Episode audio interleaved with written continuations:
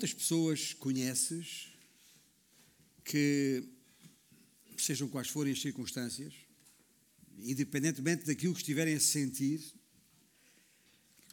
farão sempre e exatamente aquilo que disseram que fariam, com tal minúcia e perfeição que te permitem não ter a menor dúvida ou preocupação de que essas pessoas farão como disseram, sem falhar, sem alterar e sem se desculpar. Quantas pessoas conhece assim? Uma mão cheia? Quatro? Três? Dois? Um? Bum! Não. Ah, é difícil. Temos, temos, teremos sempre muita dificuldade em, em pensar em alguém assim, porque vivemos num mundo, na verdade, de promessas falhadas, intencionalmente ou não. Desde os líderes mundiais, que prometem fazer a paz e fazem a guerra, vão até ao requinte, como aconteceu esta semana, de, de decretar um, um cessar-fogo e não o respeitar. Ah, 10 dos líderes mundiais dizia eu até ao vizinho do lado ou de cima, né, que, que, que continua a perturbar, apesar de há muito ter prometido parar com os seus ruídos estranhos, os seus hábitos incômodos que não nos deixam descansar. Na verdade, não há homem algum que corresponda plenamente ao nível de qualificações exigidas na pergunta que fiz. Porquê? Porque só há um Deus e só Deus o pode fazer. Só Ele é 100% fiel, 100% do tempo. Hoje, Convido-vos a abrir as Bíblias que tiver à, à sua disposição, aí onde está sentado, no livro de Lamentações. O livro de Lamentações ditas de Jeremias. E este é um dos mais trágicos livros em toda a Bíblia. É, entre, mas entre muitos dos seus temas, seja a oração, seja o sofrimento, como já vamos perceber, um dos grandes temas ali evidentes é a fidelidade do nosso Deus. A fidelidade de Deus, apesar da indiferença dos homens. Como disse, o livro fala muito de, de sofrimento. Ah, até nisso os homens são diferentes.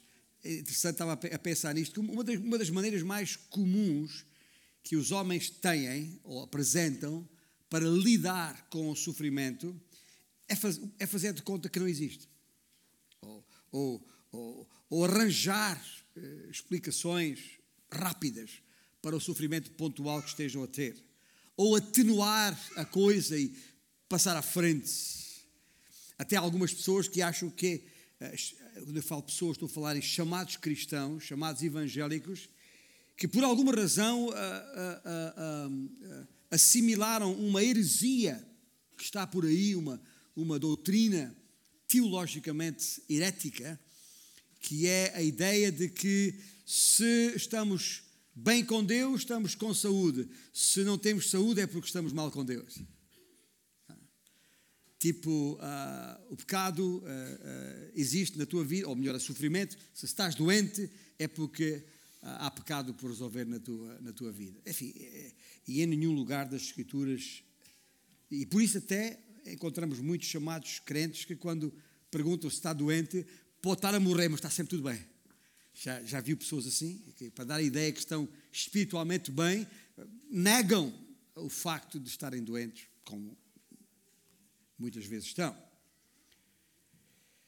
Ah, ou seja, quando falamos de dor eh, associada ao, ao sofrimento, queremos é virar a página o mais rapidamente possível.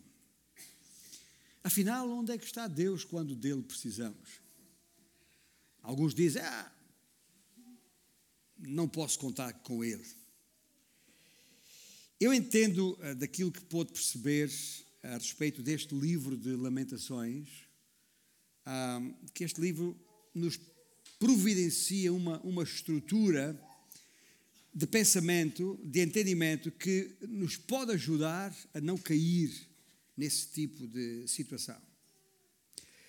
Quero confessar-vos, o livro de Lamentações é um dos livros que, que tenho dado menos atenção ao longo da minha vida. Nada de novo. Sou eu e a maior parte dos líderes e, e mestres à, à, face da terra e o cristão em, em geral. Um, o problema, a razão porque as pessoas estão nesse estado, nessa condição, tem muito a ver com aquilo que nas palavras do salmista, eh, o Salmo 36, o salmista diz: Não há temor de Deus diante dos homens, diante de seus olhos, diz o salmista. E por isso, e como aliás disse no passado domingo, nós não temos de esperar que o mundo melhore, que as condições de vida melhorem. Na verdade, as coisas irão de mal a pior se tivermos um, um entendimento a, a, limpo, correto, honesto das Escrituras. O mundo irá de mal a pior. Nós só temos é que aprender a esperar naquele que tem o mundo nas suas mãos. Isso que nós temos que aprender. E o profeta Jeremias, partindo do princípio que foi ele o autor deste, o, o homem que Deus usou para escrever este livro de Lamentações, ou das Lamentações, e há, temos todas as razões para pensar que tivesse sido ele, uh, vivia no seu tempo, em tempos exatamente como estes que estamos a viver agora. Vivia no meio de um povo que rejeitou o Senhor e a sua palavra. E por isso o Senhor o enviou para alertar, alertar aquela gente toda que mais cedo ou mais tarde o Senhor Deus acabaria por intervir. E é essa perspectiva que nós temos que ter também hoje, aqui e agora.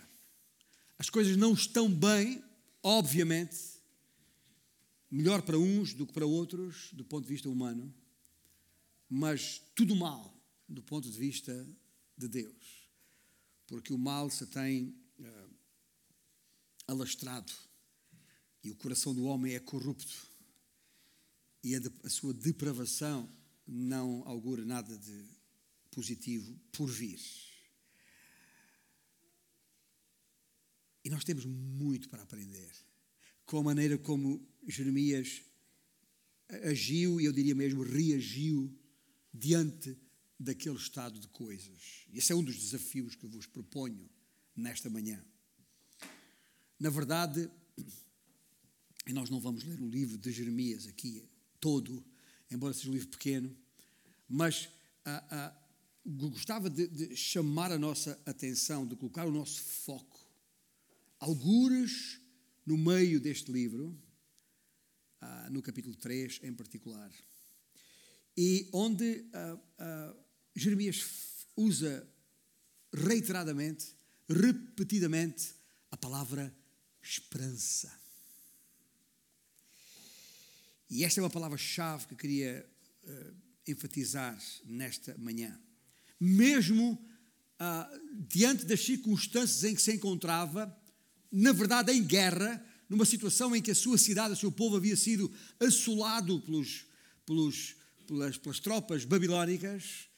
Uh, portanto, um profeta, mas também um homem de guerra, diante daquele contexto, ele reflete a maneira adequada como alguém que teme ao Senhor e que eh, faz questão de obedecer à sua palavra, deve estar, deve, uh, uh, deve ser a sua postura no contexto de uma situação precária como aquela em que Judá se encontrava na altura.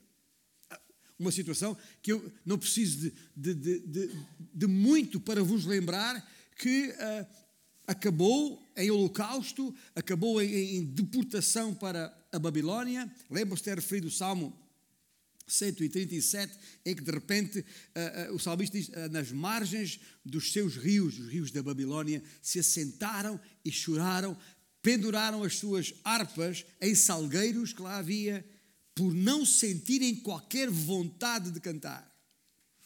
Foi assim que a cena acabou, sem alegria, nem glória.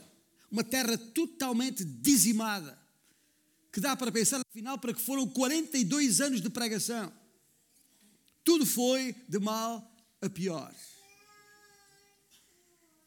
E no meio desse contexto todo, e os irmãos têm as vossas Bíblias uh, aí em, uh, abertas em Lamentações, capítulo 3, eu gostava de ler aos irmãos os versículos 19 a 25. Este o texto base uh, central na mensagem que vos quero trazer esta manhã da parte do Senhor. Diz o profeta: Lembra-te da minha aflição e do meu pranto do absinto e do veneno. Minha alma continuamente os recorda e se abate dentro de mim.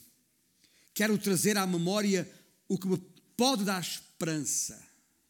As misericórdias do Senhor são a causa de não sermos consumidos, porque as suas misericórdias não têm fim. Renovam-se cada manhã. Grande é a tua fidelidade. A minha porção é o Senhor, diz a minha alma.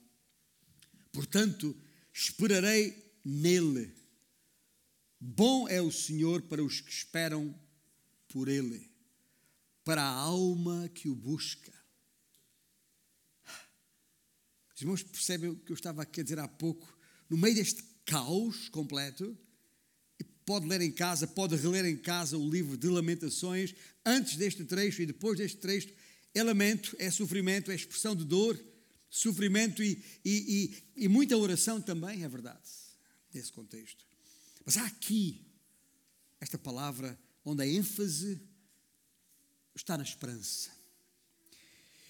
E nós estamos hoje aqui uh, retomando a, a, a, estrutura que fomos seguindo nos anteriores 30 livros do Velho Testamento. Parece mentira, mas já passámos por 30. Uh, uh, faltam este e mais oito, para entender, vamos procurar entender o contexto em que, em que o livro se integra e, como sempre, respigar no seu conteúdo informação pertinente ao Messias. Não esqueça que o propósito de toda a série eh, que designei por Cristo veio e voltará é demonstrar que toda a Bíblia, cada um e todos os livros das Escrituras têm como tema central, como personagem central a pessoa de Jesus Cristo.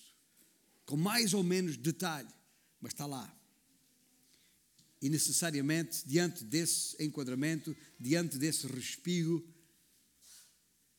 exortar a igreja no sentido que a palavra de Deus nos direciona. Enquanto o livro de Jeremias, o profeta, que foi o último que referimos, no início de dezembro ou ainda no final de novembro, já não me recordo, eh, enquanto o livro de Jeremias contém muitos alertas a respeito do juízo que há de vir sobre os homens, o livro de Lamentações contém muitos alertas a respeito dos juízos que, entretanto, já vieram sobre os homens.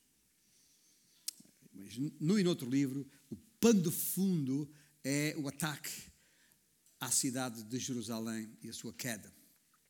E um dos temas em destaque, nenhuma dúvida, é evidentemente o problema do sofrimento. Não é a minha intenção hoje fazer uma exposição bíblica, apresentar-vos uma tese teológica exaustiva a respeito do tema do sofrimento em todas as suas vertentes. Ficará para uma outra altura. Mas o nosso propósito esta manhã é deixar claro que Deus não está aliado do sofrimento de cada um de nós, ou cada um de nós possa ter. E em cada uh, uh, situação de sofrimento há sempre uma razão subjacente à soberania de Deus. E não só, digo eu, a sua soberania, a sua justiça e a sua misericórdia. No Velho Testamento, o tema do sofrimento, sabemos, de cor, é especialmente tratado por, em dois livros poéticos. Dois dos livros poéticos do Velho Testamento tratam bastante deste assunto do sofrimento. Um deles é este que estamos a, referir hoje, e o outro é Jó, que foi o primeiro dos livros referidos no início da série. Um, Jó lida mais com a questão do sofrimento pessoal, enquanto Lamentações o faz numa perspectiva coletiva, no caso nacional. Que, aliás, é, é, é evidente também no livro de Abacuque, o outro, o terceiro dos livros, uh, neste caso mais prosa e menos poesia, embora também haja poesia no livro de Abacuque. Uh, juntos, estes três livros, que foram os últimos três que consideramos mais recentemente, abordam, referem a questão do sofrimento. Ora, o sofrimento do povo de Deus é, e isto eu acho que qualquer um de, um de nós responderia unanimemente uh, uh, uh, amém a isto. O sofrimento do povo de Deus é um problema de difícil entendimento, de difícil compreensão. Porquê? Porque contrapõe a, a, o amor de Deus com a sua justiça, ou a soberania divina com a responsabilidade humana. E põe essas duas frentes frente a frente, se me permitem usar esta expressão. E por isso torna-se difícil de entender. Se por um lado Deus ama o seu povo e promete providenciar bênção, e faz isso mesmo, por outro, Deus também castiga o seu povo. Sabemos porquê? A fim de, de corrigir o seu caminho, entretanto, uh, desviado pelo, pelo pecado. E isso nem sempre soa, nem sempre é sentido como amor da nossa parte. Vamos ser honestos. Dói, magoa, machuca, custa. É, é, é esta, esta, esta, esta, isto, esta contraposição destas duas ideias é aquilo que na, na nossa língua se, se designa por antinomia é um palavrão que a gente não usa todos os dias, mas como hoje é domingo, posso usar palavras mais, mais caras. uma antinomia é quando temos duas afirmações ou factos um, razoáveis, ou razoável e aparentemente corretos, mas não concordantes, que, que acabam por produzir uma conclusão contraditória e ilógica.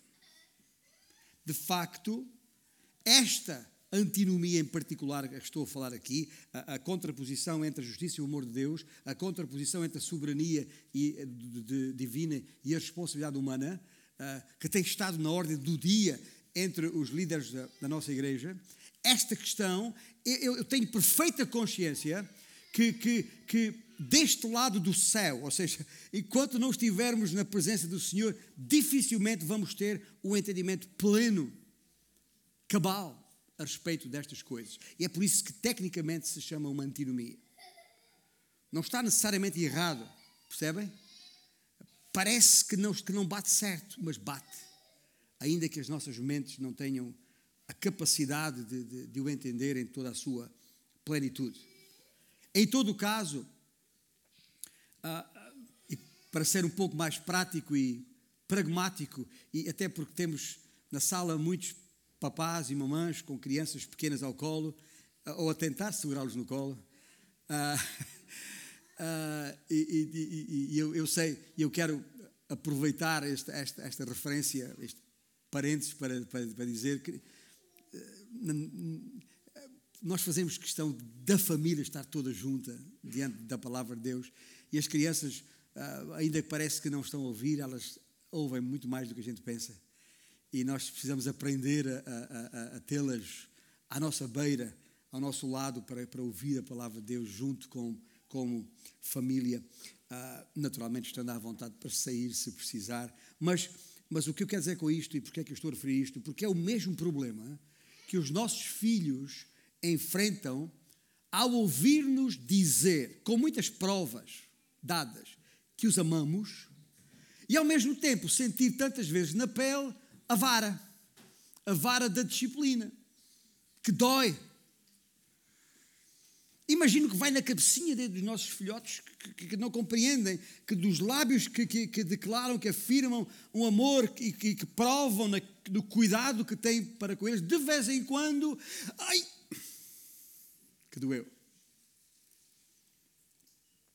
É uma espécie de antinomia ah, neste sentido. Mas porquê é que isso acontece? Porque, como diz o autor do livro de Hebreus, capítulo 12, porque o Senhor corrige a quem ama e açoita a todo filho a quem recebe. Por vezes Deus explica a razão por que castiga os seus filhos, mas nem sempre. Nem sempre o faz. Jó, por exemplo, ficou pendurado o tempo todo sem conseguir perceber. E ainda levou em cima com aqueles amigos, que nós aqui em Portugal chamamos amigos de Peniche. Mas isso é uma outra história. Já expliquei que amigos de Peniche. É um, este nome é injusto para os habitantes de Peniche. Tem muito mais a ver com os britânicos do que com os penichenses. Mas, eh, quer dizer, não faz sentido nenhum. Ah, ah, ah, mas não basta sentir o castigo do Senhor e dele se ressentir. Sentir e ressentir, vem uma atrás da outra. Convém discernir a sua razão de ser. De qualquer forma, isso é o que mais importa agora para o propósito desta referência, desta abordagem ao livro de Lamentações, é que este livro, como os demais, destacam o Deus soberano põe o foco em Yahweh e não no homem. Ah, ah, o protagonista central da história, como referi nas últimas mensagens, ah, e em particular da história humana, o protagonista central não é o homem, é o Senhor Deus. O nome de Jeremias nem aparece, nem é citado neste livro. E já agora, no que diz respeito às, às reações humanas ao sofrimento, que, regra geral, assentam no humanismo, nada poderia ser mais claramente contrastante do que aquilo que este livro nos oferece. As modernas tradições humanistas apresentam o sofrimento como uma, uma anomalia, uma, uma, uma, uma deficiência. Regra geral, a coberto da, da, da analogia de uma doença, qualquer que seja. E como tal, o sofrimento não tem qualquer valor ou significado. É um mero indicador de que alguma coisa correu mal. Mas depois vem aquela frase famosa que ouvimos muito nos últimos tempos: vai ficar tudo bem peso do humanismo nesta linha de pensamento é muito óbvio e por isso temos que o rejeitar, porque é, é, é, não, é, não apenas contrasta, é antagoniza com a verdade contida nas Escrituras à nossa disposição. O livro de Lamentações nunca pergunta por que é que isto nos aconteceu. Não. O máximo que o livro de Lamentações pergunta é ah, na sua angústia, porque o, profeta está evidentemente angustiado. Pergunta é: por, por, por, por, por que somos tão severamente punidos? Era um bocadinho menos. Ou Jeremias pergunta ainda: até quando? Não porquê, mas até quando? Quando o Senhor virá o salvamento, o socorro? é que o autor reconhecia, evidentemente, a devastação que havia em Jerusalém e reconhecia, evidentemente, o castigo que recaíra sobre os israelitas, já agora castigo merecido.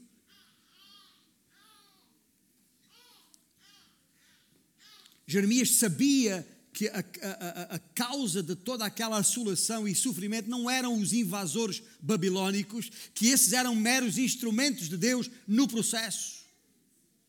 Jeremias tinha consciência disso. Portanto, mais do que uma qualquer derrota militar, eles sabiam pelo menos Jeremias sabia, que o que estava a acontecer era resultado do seu próprio pecado. Um povo que virou as costas para Deus.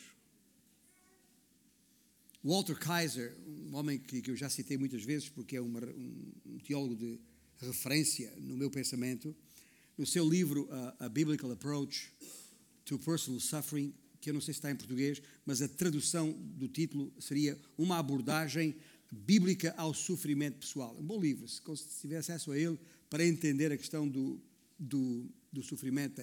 Neste seu livro, Kaiser uh, considera que há, apresenta ali oito uh, diferentes tipos de sofrimento. Eu vou apenas referir aqui um deles, ah, porque tem a ver com isto que, que acontece aqui em Lamentações, que é aquilo que Kaiser chama de sofrimento punitivo ou retributivo, se, se quiserem, e que tem a ver com receber uma punição por mau comportamento, em, em termos comuns.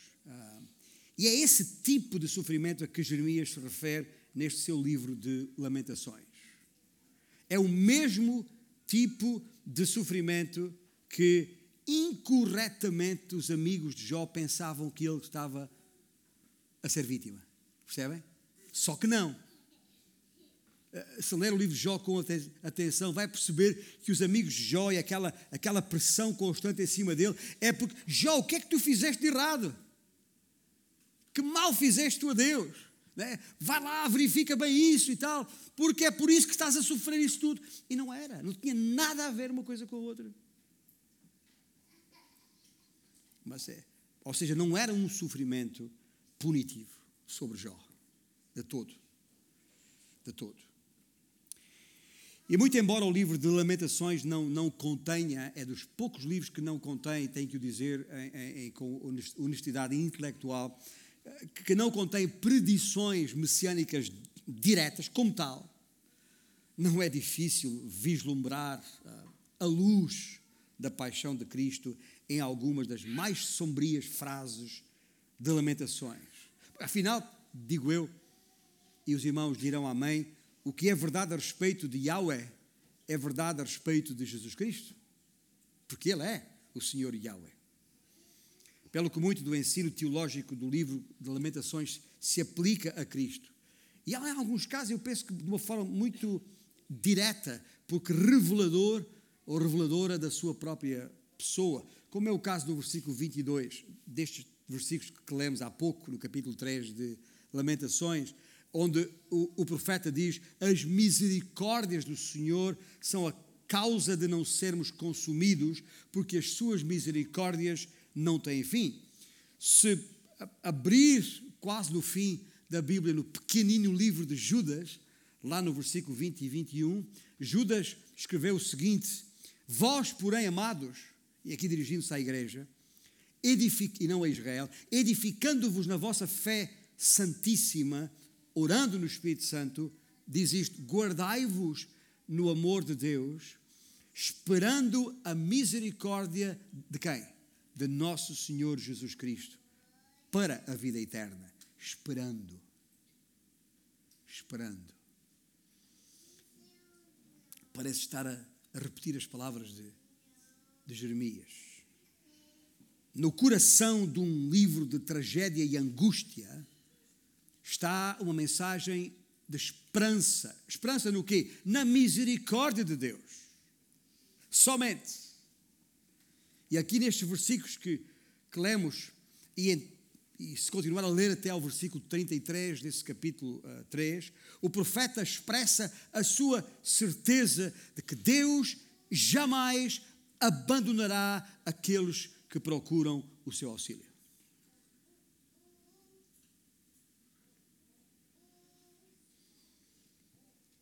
E é lamentável que, em geral, os cristãos não venham dando devida importância à leitura de livros como este.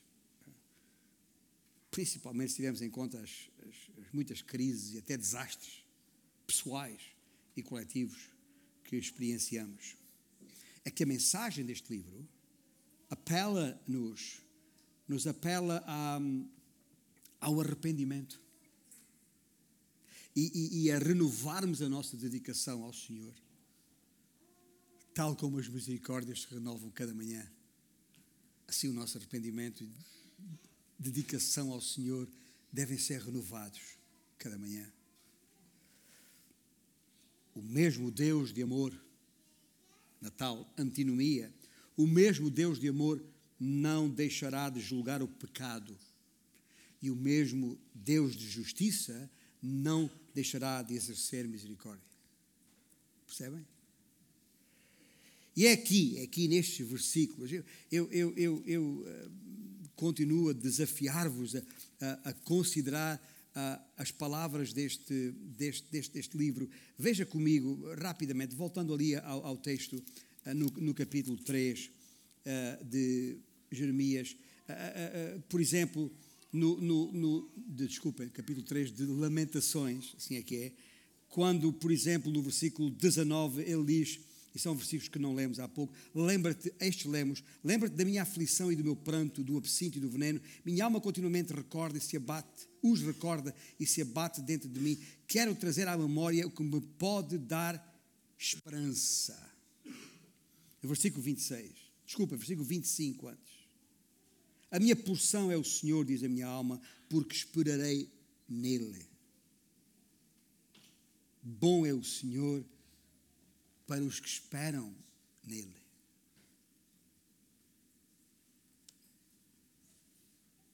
E isto, isto, eu estou a fazer esta pausa toda, porque tudo isto é só letra, tá bem? tudo isto passará as minhas palavras são projetadas daqui na, na, na, parede lá em cima, lá atrás. Passará por cima das vossas cabeças e não encontrará aconchego no profundo dos, dos vossos corações se realmente não esperam no Senhor. Se a vossa esperança estiver em alguma outra coisa, em algum outro elemento que não no Senhor. Então não podemos esperar nada. E tudo isto é conversa fiada. Estamos aqui louvando o Senhor e bendizendo o seu nome numa, numa, numa onda de hipocrisia absurda. Intencional ou não, não estou a dizer que o fazem intencionalmente, mas pode dar-se o caso. Meus irmãos, é por essa razão que o respigo a respeito do Messias que pretende tirar destes versículos nesta manhã é exatamente a esperança. A esperança na sua misericórdia. Lógico, obviamente.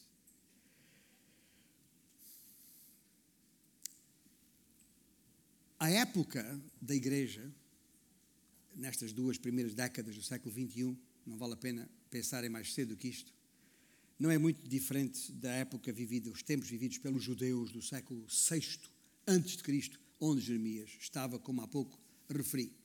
Vivemos num tempo muito similar àquele em que Jeremias viveu. É num contexto, e é nesse contexto muito semelhante que Deus nos chamou a ministrar a vidas, àqueles que nos rodeiam. E por isso o livro de Lamentações tem que ser de grande utilidade, porque o paralelo entre as duas, as duas épocas é muito óbvio. Esta manhã, na Escola Bíblica do Dominical, citei um livro de Francis Schaeffer. Não, citei um livro de J.A. Packer. Agora vou citar um livro de Francis, ah, ah, de Francis Schaeffer, que num livro muito conhecido, também ah, está, esse está em português, eu sei, a, a, a morte, morte na cidade. De, não sei se já ouviu viu este livro de Francis Schaeffer.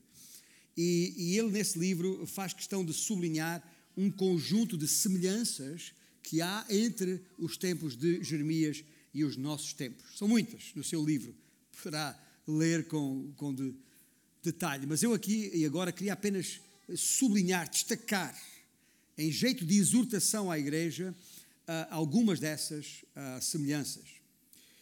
Primeiro, o povo abandonou o Senhor à época. Não, não, é, não é que tivessem deixado de crer na sua existência, não é isso mas passaram a considerá-lo irrelevante para as suas vidas.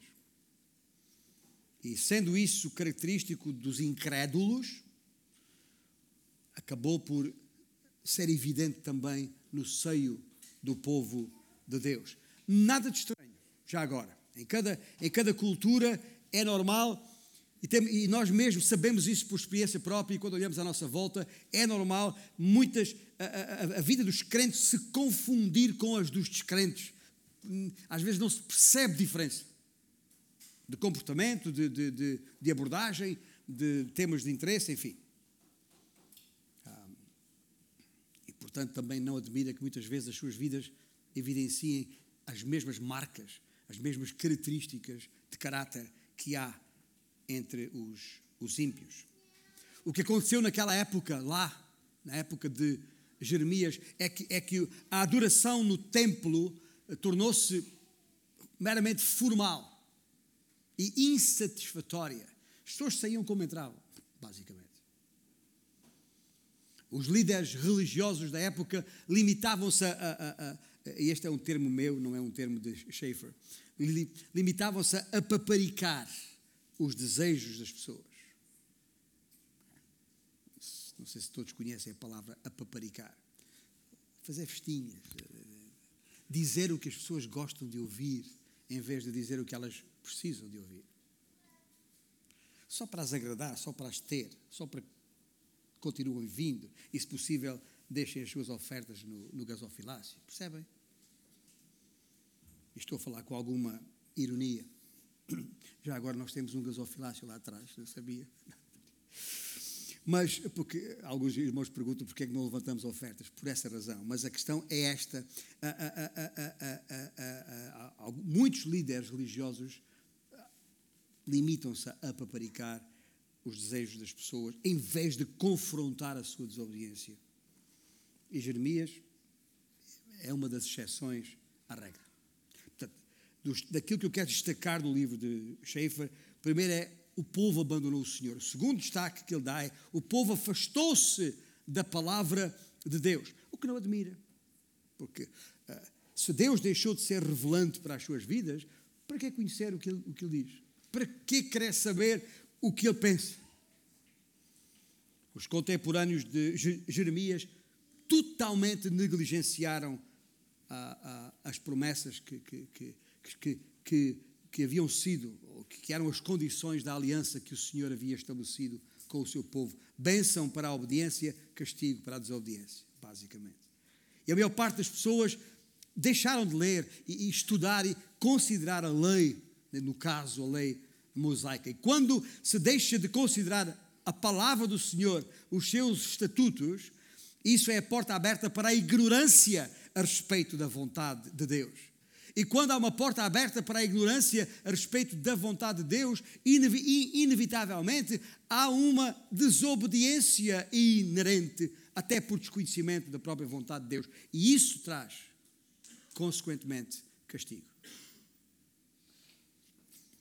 O povo abandonou o Senhor, o povo afastou-se da, da, palavra de Deus, e em terceiro lugar, o povo, isto eh, estou a citar algumas das semelhanças que, que Schaeffer refere, e estas têm uma, uma apresentam uma, uma, uma cadeia, é, em cadeia, é uma consequência. Abandona o Senhor, afasta-se da palavra de Deus e, inevitavelmente, o povo transferiu a sua confiança de Deus para um outro objeto qualquer, sempre impróprio, sempre incapaz de garantir ao povo em geral e a qualquer um em particular qualquer tipo de esperança. e que eles fizeram à época, à época, uh, e nós sabemos, porque o texto bíblico fala disto, e a história universal também, à época, eles transferiram a sua confiança no Senhor, do Senhor, para os povos aliados. Fizeram isso com o, o Egito mais do que, do que uma vez e sofreram por isso. Fizeram isso com os assírios, fizeram isso com os babilónicos e sofreram sempre transferiram, recorreram ao auxílio, à, à proteção, à orientação de povos aliados, colocando neles a sua esperança, em vez de a sua esperança estar no Senhor Deus. O que nos tem que obrigar a pensar hoje, aqui e agora, onde, em que é que estamos depositando a nossa esperança? Aí sentado, ou lá em casa, onde, quando paras, onde é que tem que investir o, quem és e o que tens? É no que é que e em que, e em que é que depositas a tua esperança? É nos governos deste, deste mundo? lamento desiludir-te. E não é só porque os governos, como o nosso país, ou o, do, o Brasil, ou outros, estão em situações compli complicadas. Não é só por isso. É, a história repete-se. Hoje, aqui, há, há décadas, há séculos, há milénios, a história repete. -se. Ouça, coitado do homem que confia no homem. A nossa confiança tem que estar no Senhor. Amém? Pá, só para ver se estão acordados comigo ainda aqui. E isso que o povo então fez, e lamentavelmente muitos estão. Seja nos governos, seja numa casa, ou ter uma casa própria, um, ou um simples carro, e um carro não é tão simples assim, ou, ou qualquer outra coisa que, que, põe nossa esperança e no emprego que tem ou não tem, naquilo que precisa, na conta bancária, eu sei lá, onde é que os homens colocam a sua esperança. Mas colocam, ou têm colocado a sua esperança no objeto errado. Em vez de procurar no Senhor a provisão, a proteção necessária,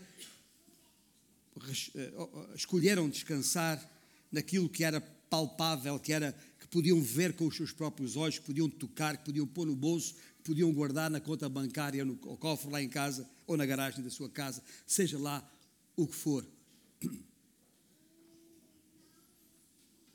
E estes, quando a experiência de, de Israel com, com estas escolhas, eh, de, de, de colocar a esperança em aliados, em povos aliados, revelaram-se não confiáveis, revelaram-se até traiçoeiras.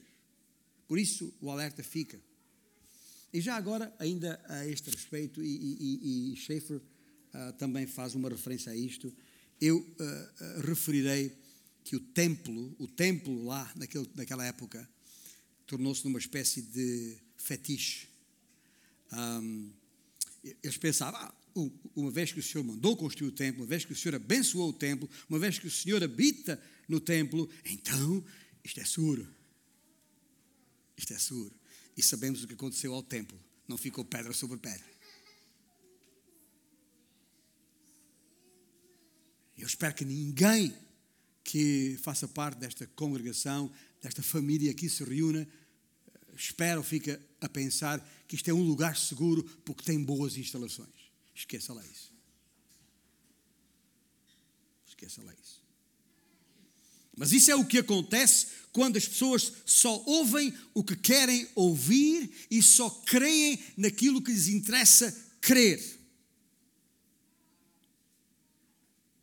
E o resultado é que acabam por só fazer aquilo que lhes agrada fazer.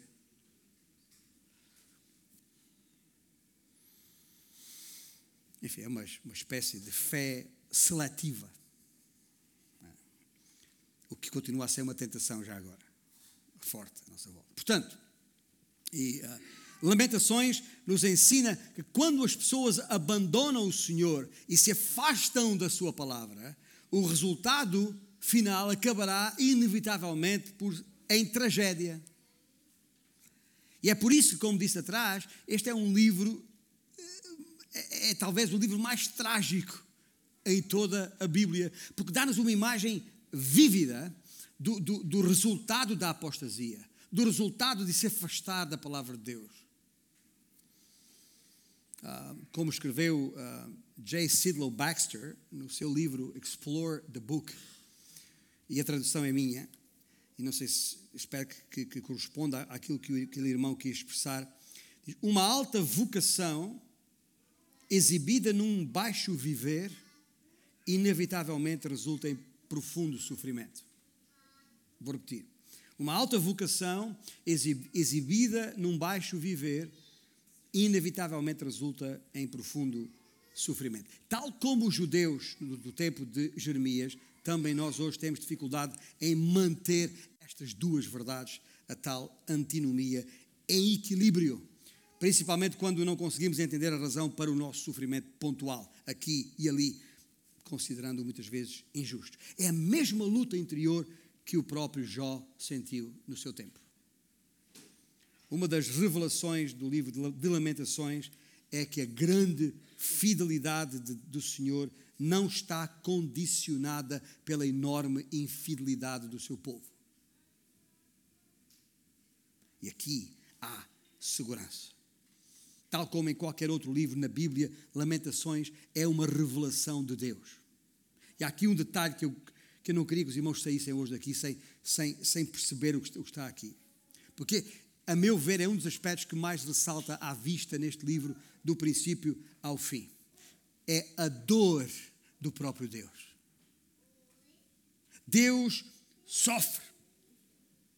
O pecado e a apostasia resultam sempre, como dissemos antes, em, em, em, em disciplina sobre o, o seu povo, mas causam uma enorme dor no Senhor Deus. Ouça bem, Deus não é tirano. Deus não é um pai tirano. Deus não tem qualquer prazer em castigar o seu povo por causa da sua infidelidade. Por, de, por detrás do desgosto expresso por Jeremias está a tristeza do próprio Deus. Na verdade, sabe uma coisa? Eu, eu, prefiro pensar que o livro de Lamentações, enquanto revelação de Deus, é a expressão do seu próprio lamento. Por isso, no princípio, quando vos convidei a abrir a Bíblia no livro de Lamentações ditas de Jeremias, eu disse ditas de Jeremias, porque eu acho que as lamentações são muito mais do Senhor. Por causa da nossa infidelidade.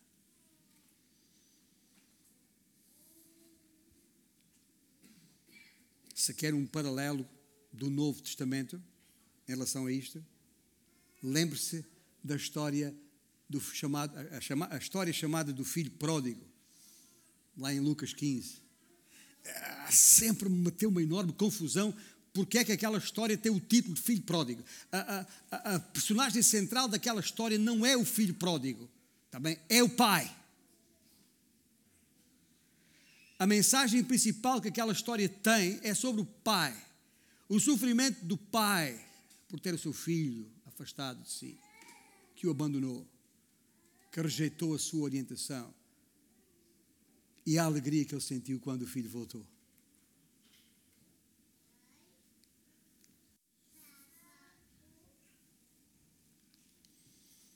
Por isso reafirmo que os versículos-chave neste versículo estão ali no capítulo 3, versículos 22 e 23. E não é por acaso que estão mesmo na parte central deste livro. Concluindo, direi isto. Deus se indigna e entristece quando qualquer igreja como esta, ou filho seu em particular, que ao mesmo tempo que professa o nome do Senhor, se afasta dele, o desconsidera, não, não uh, uh, entrega a ele o seu caminho não o faz sentar à mesa das suas negociações, que é como quem diz, das suas decisões. Desconsidera-o. E caso não se arrependa por isso, pode contar com julgamento. A palavra de Deus assim o indica. E não basta, por isso é que eu digo, não, não, não basta tomar tempo para, para proclamar as boas novas da salvação é necessário dedicar tempo suficiente para considerar as más novas, ou, ou seja, que há nas consequências de um pecado não tratado. E o livro de Lamentações nos ajuda a, a, a, pensar nisso, a refletir sobre isso. Se alguém diz, ah, mas como é, que, como é que se pode aplicar à igreja como um todo? Como é que Deus pode julgar uma igreja que o abandona, que se afasta dele, que o desconsidera? Sabe como? É muito simples. Se estiver diante de uma igreja que perdeu influência no meio em que, em que está, se estiver diante de uma igreja que deixa de ser relevante para as pessoas à sua volta ou as pessoas que dela se aproximam, se se encontrar diante de uma igreja que se isola da comunidade dos santos, insensível espiritualmente, cega espiritualmente, Se perceber isso numa igreja, esses são sinais indicadores de que essa igreja está sob o julgamento do Senhor. Não sei se me faço entender. E isso Deus faz sofrendo. Sofrendo. Sangrando. Isso nos leva ah, para, para, para, para fechar. Isso nos leva à cruz. Porquê é que Cristo sofreu? Porquê é que ele foi até à cruz? Porquê é que, se possível, passa de mim este cálice? Porquê é que aquele grito, Pai, porque, porque, porque me desamparaste? Percebe? Tudo isto, tudo isto porque por, por, por causa da nossa infidelidade. Para nos resgatar. Para pagar ali naquela cruz o preço que eu e tu deveríamos ter pago pelo nosso pecado. Para que todo aquele que nele crê, de facto, reconhece esse sacrifício substituinte é que toma o meu lugar, o teu lugar, porque eu sou pecador, tu és pecador. É, nós devíamos ter sido crucificados. E é nesse sofrimento de Cristo na cruz que temos que entender a sua misericórdia, o seu amor, onde assenta a esperança que deve inundar os nossos corações todos os dias do nosso viver em mim mesmo e por mim mesmo, confesso, não tenho qualquer capacidade para corrigir esse estado de coisas. Mas juntos, como povo de Deus e pela mão de Deus, como o pai leva o filhinho pela mão, podemos, no mínimo, aliviar o sofrimento de Deus. Se é que o amamos. Esse desafio final queria deixar convosco. Vamos ficar de pé. E vamos entoar um cântico que uh, é, é, muito conhecido, é um clássico da igreja, mas que em regra é, é cantado uh, em, em, em, em, situação evangelística, quando o evangelho é pregado, quando o, o pecador que ouve a palavra uh, se arrepende e crê, tal qual está, é convidado a chegar aos pés da cruz. Mas agora vamos cantar este cântico numa outra perspectiva. Aliás, a perspectiva em que o seu autor o escreveu.